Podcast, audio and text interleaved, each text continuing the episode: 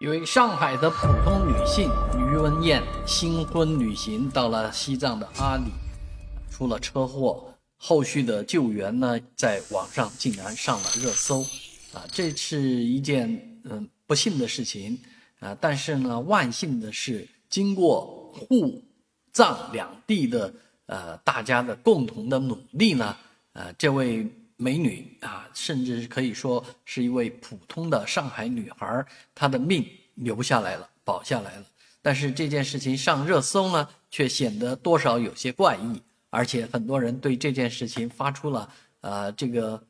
疑问，甚至于就是质疑啊。那其实这件事情呢，呃，源于一场新婚旅行，在无人区。我们都知道阿里是基本没有人的地方。那出了车祸之后呢，啊。这个沪藏两地联动，尤其是这个呃出事新郎的小姑帮了很大的忙，但是操作这件事情的呢，基本上是女方的父亲，而女方的父亲为这件事情付出了一百多万的这个成本，呃，毕竟这个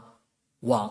毕竟现在有这个飞机的这种服务，医疗飞机服务非常的方便，从西藏阿里将一位受伤的这个事主。运到成都啊，当然这件事情里面背后就是说，一个是阿里的人啊为这这位女士呢啊集体献血，这件事情其实再寻常不过，毕竟阿里的这个公务人员就没有多少啊，但是很多人又质疑说，成都的交警为这个事情保驾护航，这不也很正常吗？啊，所以这个事情呢，多少体现了一点网络的戾气。啊，希望这件事情呢，最后还是有关方面出来做一个比较合理的解释啊和分享啊，